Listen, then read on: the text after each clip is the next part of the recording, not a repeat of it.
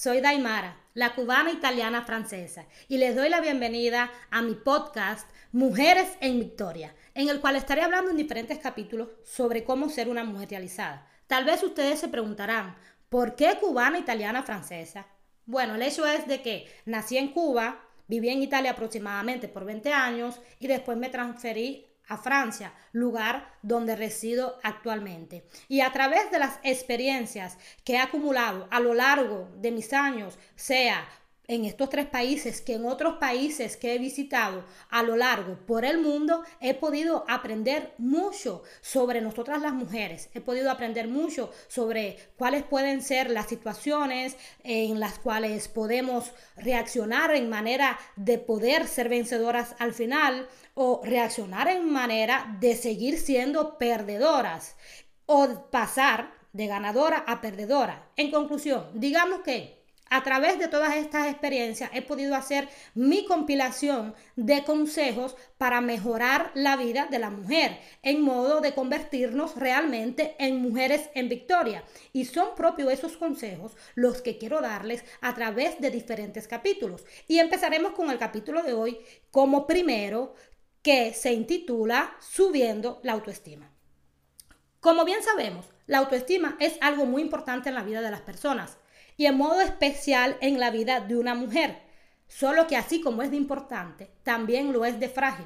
La autoestima no te la regala nadie. Al máximo puedes encontrar a alguien de buen corazón que con su comportamiento benévolo hacia ti te ayude a levantarla. Así que yo te digo algo sinceramente. Si quieres realmente subir tu autoestima, tendrás que trabajar duro en ello. Debes de mirarte frente al espejo y decirte a ti misma que tú vales, que eres una importante persona para ti. Sé que a veces puede parecer difícil porque lo que ves de ti no te gusta y sobre todo en estos tiempos donde los estereotipos de la belleza e independencia de la mujer están tan elevados, pero no por eso te debes deprimir o sentirte inferior. Lo que debes hacer es preguntarte, ¿por qué no me gusto? ¿Qué es lo que de mí no me gusta? En modo que puedas identificar el problema y una vez que lo hayas hecho, buscar la solución como nos enseñaban cuando éramos niños, que íbamos a la escuela, los profesores de matemáticas, que nos ponían un problema y nos decían, pues, a buscar la solución. Y ahí nosotros nos venían hasta dolores de cabeza, porque habían algunos problemas tan difíciles que nos venían hasta dolores de cabeza. Pero al final muchas de nosotras encontrábamos la solución. ¿Y cómo terminábamos? 100 puntos, ya, súper contentas. Digamos que lo que puedes hacer es dejar de decirte, no me gusto, no sirvo para nada, doy asco y cambiar esta mentalidad por una que te diga, yo valgo, yo soy una mujer verdaderamente importante. Si digamos, si mejoro en este aspecto, seguro me voy a ver mejor. Si hago esta determinada cosa, voy a ser más útil. Si arreglo esto de mí, tendré un mejor aspecto. Y atención, porque esas soluciones no deben de ser para sentirte más aceptada, ya que el problema no es si te aceptan o no los demás, sino que la que debe gustarse, amarse a sí misma, eres tú por primis, mujer.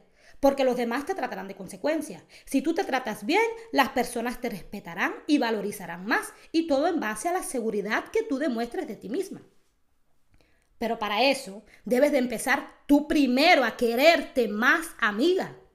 Hay muchos motivos por el cual la autoestima puede ir para el piso. Puede ser que alguien desde su niñez sufrió abuso de bulismo, los cuales pueden ser aún por parte de familiares, o que sufrió a causa de irrepetidas supuestos fracasos. Y digo supuestos porque si lo miras desde el punto de vista de una experiencia más de vida para crecer y mejorar, entonces ya deja de ser un fracaso para convertirse en una oportunidad hacia la mejoría o que a causa de una vulnerabilidad en un cierto periodo, en una cierta situación, alguien se aprovechó para pisotear su autoestima. Y a este propósito tengo una anécdota de una mujer cercana a mí, a la que, para no decir su verdadero nombre, la voy a llamar Samantha, y al que quiso pisotearla, lo llamaré Serrano. Bueno, pues Samantha, la cual siempre se había caracterizado por tener un carácter fuerte, una gran autoestima y ayudar a los demás, acababa de salir de una relación incómoda, hecho que la hacía sufrir volviéndola vulnerable. Por lo que Serrano, su vecino, que siempre quiso estar con ella, aprovechándose de esta situación, se le acercó, fingiendo ser un buen amigo que se preocupaba por ella, y así poco a poco se fue acercando cada vez más hasta que la convenció de iniciar una relación, prometiéndole que él siempre se iba a preocupar por ella para hacerla feliz. Y los primeros tiempos pasaron muy bien, pero después Serrano fue diciéndole siempre palabras más ásperas e hirientes a Samantha, como no me gusta el olor que tienes, te queda mal esa ropa, mi mamá dice que tú no eres lo suficiente para mí. Y para Samantha, que nunca había vivido algo así, era bastante difícil, por lo que sin darse cuenta, en el intento de agradar a Serrano cada vez más, fue perdiendo poco a poco la autoestima que tanto la caracterizaba antes, sintiéndose fatal. Pero un día, encontrándose junto a Serrano y a los familiares de ella en un centro de recreación, fue al baño con alguna de sus primas, a las cuales ella consideraba verdaderamente bellas. Y regresando del baño, un hombre apuesto y elegante las paró preguntando, ¿Dónde vas, belleza? ¿Quién eres?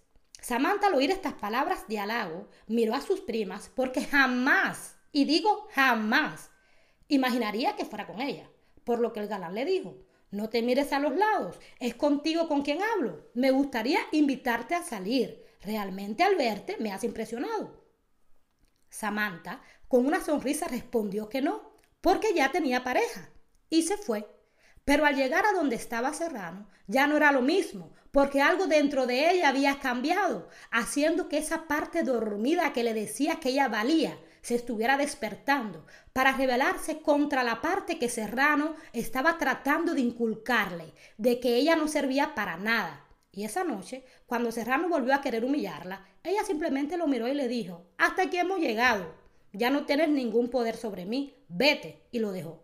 Y todo gracias a que un hombre gentil la trató por cuestiones de cinco minutos como lo que realmente ella era, una mujer que merecía respeto y amor, como todas las mujeres merecemos respeto y amor. Después de eso, el lamentable Serrano le insistía para que regresaran a ser pareja, pero ella nunca más lo aceptó.